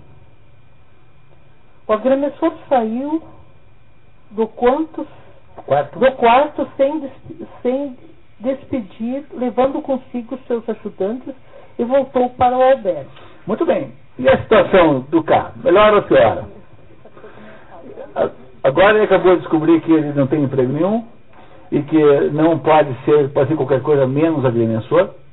E descobriu que aquela conversa que havia visto na primeira noite, que dava algum respaldo à presença dele, não era uma conversa de verdade, que aquilo não significava nada e que ele, e que ele agora, é, embora não estivesse expulso, não podia ser aquilo que ele queria ser. Parece que a situação de cá piora, não, não parece? Muito bem. Quem é que não larga dele, que está sempre com ele o tempo todo? Os ajudantes. Muito bem. Muito obrigado quem está na vez, por favor. Capítulo 6. Segunda conversa com a dona do albergue. Ao chegar ao albergue da ponte, K logo de cara foi perguntado pelo hospedeiro, Hans, se ele já havia encontrado outro lugar para morar, já que sua mulher estaria mal por causa dele. O agrimensor prontificou-se a ir falar com ela. Achou-a deitada num cubículo sem janela, separado da cozinha por um leve tabique de madeira. Sabe o que é um tabique? Uma divisória, tá? Um tabique de madeira é uma divisória. Finalmente o senhor veio, disse a dona do albergue com voz fraca. Adoentada, a dona do albergue mostrou a Cá uma fotografia, empalidecida pelo tempo, rachada em vários lugares, amassada e cheia de manchas. A foto era do mensageiro pelo qual, Clã a havia chamado pela primeira vez. Ah. Agora nós sabemos então que a Gavena também foi amante de Clã. Do mesmo modo que Frida era amante até o Cá tê-la tirado do albergue, sabemos que a Gardena esteve na mesma situação. Um mensageiro chamou-a para que ela fosse se encontrar com o clã. Não é isso? Muito bem. Enquanto a conversa se desenrolava, os ajudantes davam batidinhas na janela de cá e não na e cá não conseguiam afugentá-los. Esses, esses, esses, ajudantes são terríveis, né? Né? Não parece assim, né? São terríveis, não largam de jeito nenhum o cá. O cá. Gardena. Ok, continuamos. Gardena continuou contando sua história, dizendo que aquela foto, além do chale e da touca que estava vestindo, eram recordações de clã, e que sem essas três coisas não teria suportado ficar ali tanto tempo, com toda a probabilidade, não teria suportado um dia ali. A Gardena é apaixonada pelo clã? Com toda certeza. As recordações do clã foram que mantiveram viva naquela aldeia. É isso? A Gardena foi também amante do clã, como a Frida, sua protegida. É. Continuamos. Ela havia sido chamada por clã três vezes e comenta que clã não dava, não dava nada, mas quando a pessoa vê ali alguma coisa adequada, pode obtê-lo pedindo. Isso tudo havia ocorrido 20 anos antes, mas Gardena, de modo algum, de algum Ainda, modo. De algum modo pertencia à clã. O agrimensor queria esclarecimentos. Explique-me, minha senhora, como devo suportar no casamento esta horrível fidelidade à clã, uma vez que nisso Frida também é parecida com a senhora. Quer dizer, se a Frida, com quem eu vou casar, daqui a 20 anos vai estar ainda com saudade do clã, que casamento é esse que eu vou fazer? É isso que ele está perguntando para a Gardena. Né? Muito bem. Ela não gosta muito do comentário, quer ver? Reparem. Horrível fidelidade, repetiu com rancor a dona do albergue. Então isso é fidelidade. Então isso é fidelidade, sou fiel ao meu marido, mas sem relação a clã, o que sou? Clã tornou-me uma vez sua amante. Será que posso um dia perder este nível? E como o senhor deve suportar isso com Frida? Ah, senhor agrimensor, agrimensor, quem é o senhor para ousar perguntar isso? A hospedeira contou que, quando não era mais chamada por clã, havia assumido com seu marido aquele albergue, cujo antigo proprietário, tio de Hans, já idoso, tinha passado adiante, porque havia perdido a mulher e por isso obrigado a renunciar à atividade. Nenhum homem faz nada que não tenha uma mulher na frente do processo nessa história. O prefeito não decide sem a mulher, ah, o Hans, que é o dono do albergue, eh, não faz nada porque quem faz na verdade é a Gardena, e o tio eh, do Hans vendeu o albergue porque havia ficado viúvo. Essa é uma característica muito discriminatória, aliás, discriminativa aqui contra os, muito injusta, que permeia essa obra toda. Tá? Um comentários caluniosos sobre, sobre os homens. Muito bem. Continuamos. A oferta havia sido feita quando o antigo proprietário havia encontrado o casal no jardinzinho sem fazer nada. Cá começou então a raciocinar e concluiu ter sido clã responsável por aquele casamento. Ele não a chamara mais, como ele não a chamara mais, não a chamara mais ela ficar infeliz, e, e se não tivesse ficado infeliz, não teria ficado sem fazer nada no jardinzinho. Ele explicou. Bem, eu devia achar que em tudo isso já havia clã suficiente, na minha opinião. Mas ainda continua. Se a senhora não tivesse procurado se esquecer, certamente não teria trabalhado com tamanha falta de consideração por si mesma, nem melhorado tanto o albergue. Aqui entra a clã. Mas, a parte isso, clã também é a causa de sua doença, pois o coração da senhora já estava esgotado antes do casamento em virtude da paixão infeliz. Oh, tá. Muito obrigado. Cassiana, por favor. O agrimensor concluiu dizendo que só havia faltado para aquela, para aquela situação ter sido perfeita alguém ter perguntado a opinião de clã, coisa que ele, K, certamente teria feito. Ela perguntou o que ele realmente queria de clã. O agrimensor tentou responder. Mas o que eu quero dele é difícil de dizer. Primeiro quero vê-lo de perto, depois ouvir, ouvir sair sua voz, sair voz, e em seguida quero saber dele o que pensa do nosso casamento. É, aí é a sua, tá? Tem ali um errinho. Depois ouvir sua voz. Ah, tá. É, em seguida quero saber dele o que pensa do nosso casamento. O que talvez eu ainda queira pedir depende do curso da entrevista. Muita coisa pode vir a, vir a fala, mas o principal para mim é ficar diante dele. Na verdade, até agora não, conver, não conversei diretamente com nenhum funcionário real.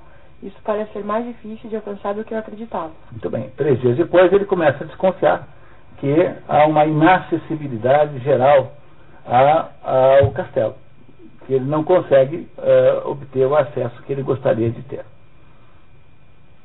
Se fosse possível, perguntou-lhe Gardena, conseguir a entrevista por meio das ligações dela, ele se comprometeria a não empreender nada por conta própria?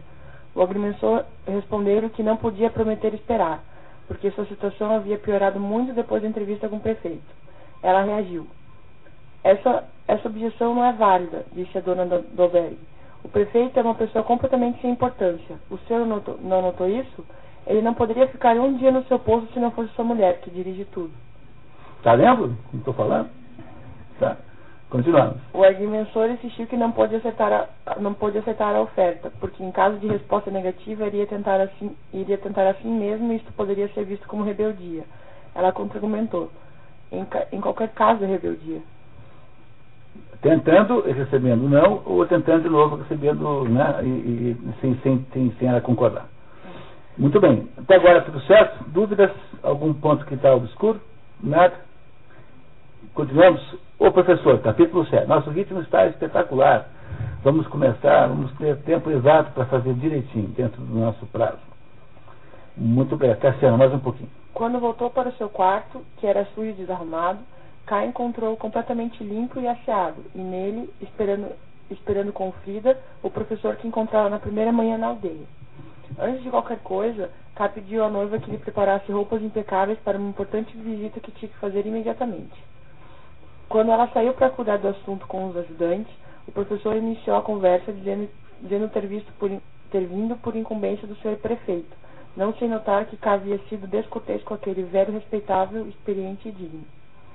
O professor acrescentou que, embora sem presenciar, havia redigido uma minuta da entrevista dos dois e que ela não o honrava. Não honrava cá, né? Porque ele foi grosseiro, não se despediu e tal.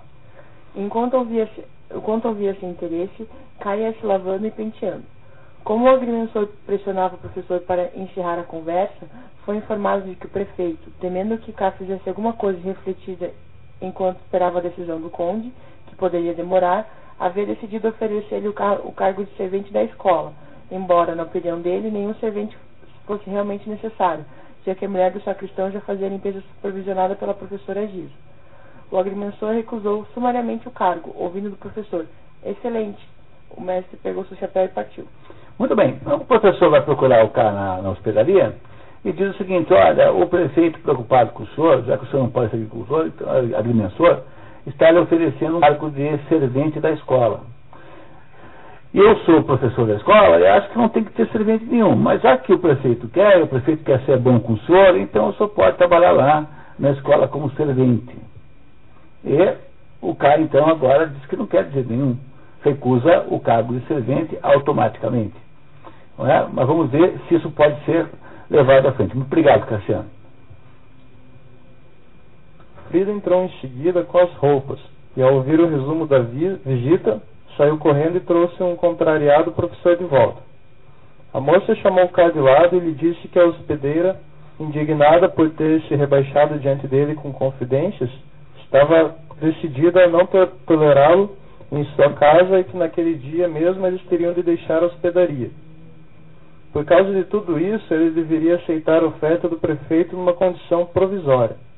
Considerando as circunstâncias, Caco concordou e comunicou ao professor sua aceitação, mas deixou claro que era uma concessão sua, já que o professor estava obrigado pelo prefeito a aceitá-lo. Assim, eu vou porque é, eu quero. Se você não pode não me aceitar, ou você não pode falar nada. Para manter um pouco o seu orgulho ainda, ainda vivo, né? Foi isso que ele disse para o professor. Estranho, disse o professor. O que nos faz aceitá-lo é o coração bondoso, bondoso demais do senhor prefeito. Veja bem, senhor agrimensor, que terá de desistir de várias fantasias antes de se tornar um servente de escola aproveitável. Frida e K mudariam para a escola naquele mesmo dia, onde teriam de morar em uma das duas salas de aulas, quando não estivesse ocupado. Dizer, quando as crianças chegam, eles têm que se mudar para fora das salas Daí, quando as crianças vão embora, eles se mudam para as salas de aula, porque não tem acomodações. É, é uma situação normal essa, não? não? Às vezes a gente faz isso na vida, né? Vocês nunca moraram num lugar assim estranho? O Mauro certamente já morou, pela cara dele, assim? Lugares exóticos e, e, né, inusitados. Mas isso não é muito comum, né? Você ter que morar num lugar que eh, às sete da manhã tem um monte de criança, você tem que tirar suas coisas e voltar de noite para a mesma sala é, é normal, né? Mas é casca, portanto não parece nunca estranho. Enquanto Frida coordenava com os ajudantes a mudança, aquela mulher sabia dominar tão bem as pessoas ordinárias. Cá vestido com esmero e portando, e por, portando, né? Seria? Portando, portando, é, tem uma errinha. Portando um sanduíche de pão com linguiça, partiu para a hospedaria dos senhores. Com a mão no seu ombro, ela ainda o acompanhou até a porta. Quem adivinha o que o cara vai fazer na hospedaria dos senhores? Vai falar com clã, que é tudo que ele está querendo fazer, não é isso? Muito bem, pode continuar um pouquinho. Vamos lá. A espera por clã. O castelo, cujos contornos já principiavam a se desvanecer, permanecia silencioso como sempre. Nunca ainda Cá tinha visto o menor sinal de vida nele. Talvez não fosse possível reconhecer alguma coisa daquela distância e, no entanto, os olhos exigiam isso e não queriam suportar a quietude. Chegando na hospedaria dos senhores, Cá não encontrou ninguém e se dirigiu à porta da sala, onde vira clã da, da última vez. Estava trancada. Enquanto tentava encontrar abertura na parede para espiar o interior, assustou-se com um grito vindo de uma moça enrodilhada sobre si mesma, no canto da estufa. Era a sucessora de Frida. Ah, senhor agrimensor, disse sorrindo, estendeu-lhe a mão e se apresentou. Eu me chamo Pepi. Pepin, Pepin. A menina reclamou do trabalho e disse que Clam não estava mais na sala e que o trenó já o estava esperando no pátio. Cá correu para o pátio, um imponente retângulo cercado pelo prédio por três lados e pelo portão dos fundos. Estava ali esperando um trenó de dois cavalos, cujo cocheiro ficou indiferente à sua aproximação. O agrimensor se posicionou discretamente ao lado do veículo, esperando e comendo o lanche preparado por Frida. O cocheiro aproximou-se dele e disse que Clã podia demorar muito, até que o senhor vá embora. Como fazia muito frio, o criado ofereceu uma bebida, que Cá deveria apanhar na parte interna da carruagem. Cá se aborreceu por ter de fazer esses serviços de criado, mas uma vez que já havia entrado em conversações com o cocheiro, obedeceu, mesmo correndo o perigo de ser surpreendido por Clamo no trenó. Abriu a larga porta e teria podido tirar logo a garrafa que estava colocada na parte interna dela. Quando, porém, a porta já estava aberta, sentiu-se tão atraído para entrar no trenó que não conseguiu resistir. Queria ficar sentado lá apenas por um instante. Deslizou para dentro. No trenó fazia um calor extraordinário e continuou assim, embora a porta, que cá não ousava fechar, permanecesse escancarada. Não era possível saber em absoluto se a pessoa estava sentada num banco, tantas eram as cobertas, almofadas e peles.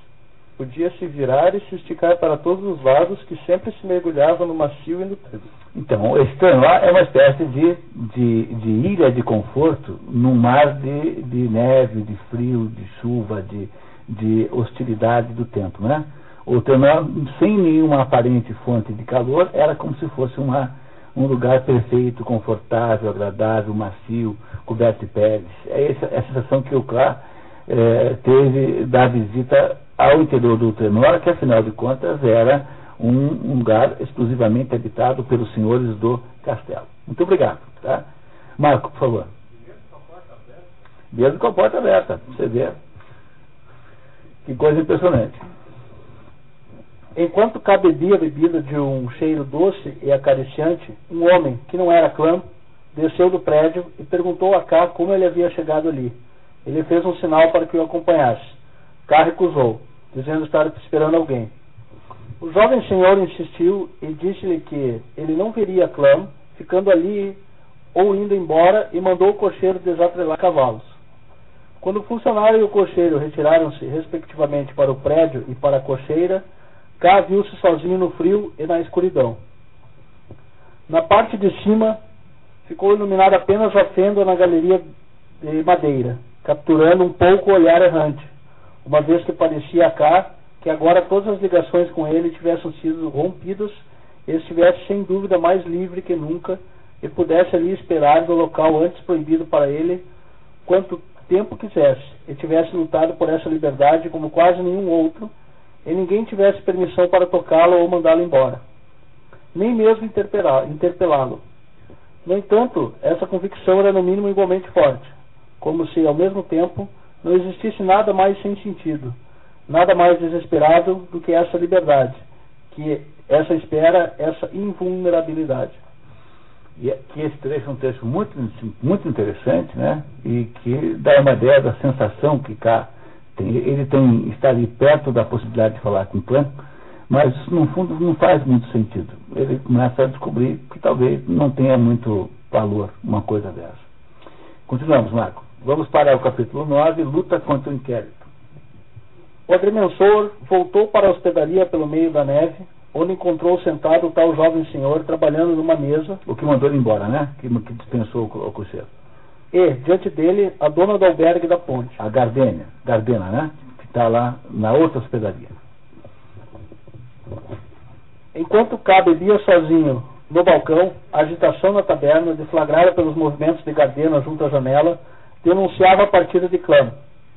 O jovem senhor apresentou-se a cá como Momos, secretário de clã, para a aldeia. Momos é o, uma, uma entidade divina grega que personifica a sátira, a gozação, o sarcasmo. É daí que vem o rei Momo. O rei Momo, nosso rei Momo, vem desse Momos aí. Esse Momos teria sido o sujeito que inventou a guerra de Troia, porque é, precisava baixar a cidade de humanos que estavam se reproduzindo com muita intensidade. Então foi ele quem deu a ideia de fazer aquela malandragem, de chamar o Paris para ser o jurado no concurso das deusas mais lindas do mundo e depois dar ele como presente, né? Uh, deixar que ele fosse então subornado pela Hera, que prometeu a ele a mão de Helena de Troia, e daí então o Paris roubando Helena, irritou o marido dela, chamado Menelau, que por sua vez eh, foi lá, a, a, começou a guerra. Então essa, esse Momo teria sido o responsável por tudo isso também há uma certa responsabilidade na tal da discórdia, porque a, a deusa chamada discórdia não foi convidada para a festa, por causa justamente do fato de que ela se chama discórdia, por uma boa razão até. E foi a discórdia que inventou, teria também inventado esta história para criar um problema enorme. Então o, o Momo, Momos, né, esse sujeito aqui, representa simbolicamente o, o deus do sarcasmo, da gozação. Muito bem. Esse foi que mandou o cara embora lá é, da sua tocaia, né? Desmontou a tocaia de cá. Todos os senhores do castelo tinham seus secretários para a aldeia. Na verdade, Momos trabalhava para dois senhores, Clam e Valabene. O agrimensor, sem conseguir demonstrar grande admiração por Momos, decidiu ir embora, mas o secretário queria que ele respondesse algumas perguntas para o relatório que estava escrevendo. K disse que não tinha vontade. Momos bateu com o dossiê na mesa e se levantou. Em nome de clã, eu exijo que o senhor responda às minhas perguntas. Como K continuava relutante, a dona da hospedaria interveio, afirmando que o único caminho que leva a clã passa pelos protocolos do senhor secretário. Mas não quero exagerar. Talvez o caminho não leve até clã. Talvez cesse bem antes dele. Sobre isso decide o parecer do senhor secretário. Momos era justamente o contato que Gardena havia oferecido a K na conversa do quarto daquela manhã. Como o agrimensor queria saber por que ela antes não queria que tentasse e agora o empurrava para Momos como único caminho, ela respondeu: O senhor pode fazer o que quiser. Os seus atos talvez deixem vestígios profundos na neve do pátio lá fora, mas não mais do que isso. O agrimensor pediu a Momos que confirmasse que estava em suas mãos levá-la a clã. Não, disse Momos, não existem essas correlações. Para mim, trata-se apenas de obter uma descrição exata da tarde de hoje para o arquivo de clã relativo à aldeia. Essa descrição já foi feita. O senhor deve preencher duas ou três lacunas, por uma questão de ordem. Não, exi não existe outro objetivo, nem ele pode ser alcançado. Gardena confirmou que aquele protocolo seria o único laço oficial que ele pode ter com o clã. Quer dizer, estar no relatório. Né? Ser mencionado no relatório é tudo que ele teria de ligação com o clã. Se é assim, senhora Dona Dolberg, disse cá, peço-lhe desculpas, pois eu entendi mal, acreditando erroneamente, como agora se evidencia, ter depreendido de suas palavras anteriores que para mim não existe qualquer esperança, por mínima que seja. Como a hospedeira insistia em que a existência do protocolo já representaria uma esperança, K voltou à carga. Senhor secretário, perguntou K, Clã vai ler o protocolo? Não, disse Monos. Por que haveria de fazê-lo? Clã não pode ler todos os protocolos. Na verdade, não lê absolutamente nenhum. Tire de perto de mim esses seus protocolos, ele costuma dizer. Cansado das esperanças com as quais ele tentava capturá-lo, K declarou: Boa noite. Tenho aversão a todo tipo de interrogatório. Na saída, o gerente da hospedaria, admirou-se de ele estar partindo, apesar de estar sendo interrogado, e disse que ele não deveria ter se recusado. Então, a situação do clã melhorou ou piorou? Ele tomou uma cocaia, a cocaia é desmontada, aí ele reencontra a dona do lado do albergue, que insiste que só pelo Momos é que pode haver acesso a clã, mas o acesso que haveria com clã seria apenas de um uma menção no relatório, e esse relatório jamais seria lido pelo clã. Portanto, não parece que melhorou a situação do, do cara. Melhorou? Não melhorou. O cara não consegue, de fato, ser recebido pelo castelo. Na pessoa do Khan, que é a pessoa que representa ali o castelo. Se vai piorar ou melhorar, nós saberemos daqui a 15 minutos, quando nós formarmos depois, tomarmos um café para continuar analisando a história do nosso herói, é, nosso herói K. Vamos lá então.